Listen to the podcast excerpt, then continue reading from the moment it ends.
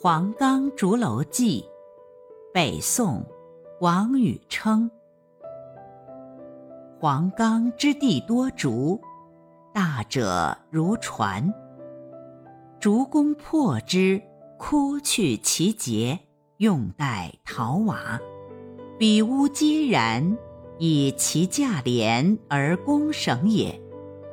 子承西北隅，雉蝶皮毁，针莽荒秽。因作小楼二间，与月波楼通。远吞山光，平抑将籁。幽去辽雄，不可俱状。夏宜急雨，有瀑布声；冬宜密雪，有碎玉声。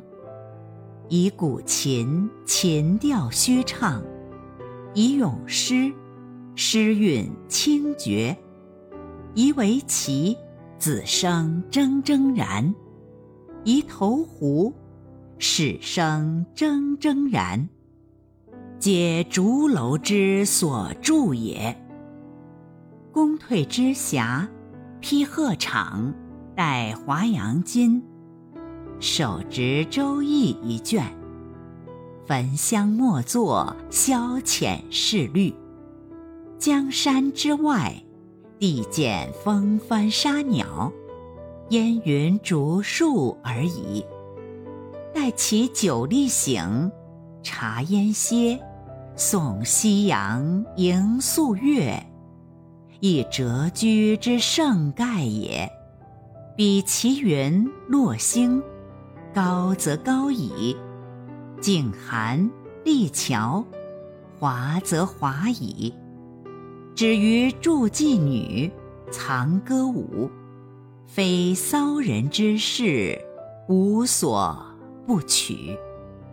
吾闻竹公云：“竹之为瓦，仅十人；若重复之，得二十人。”一。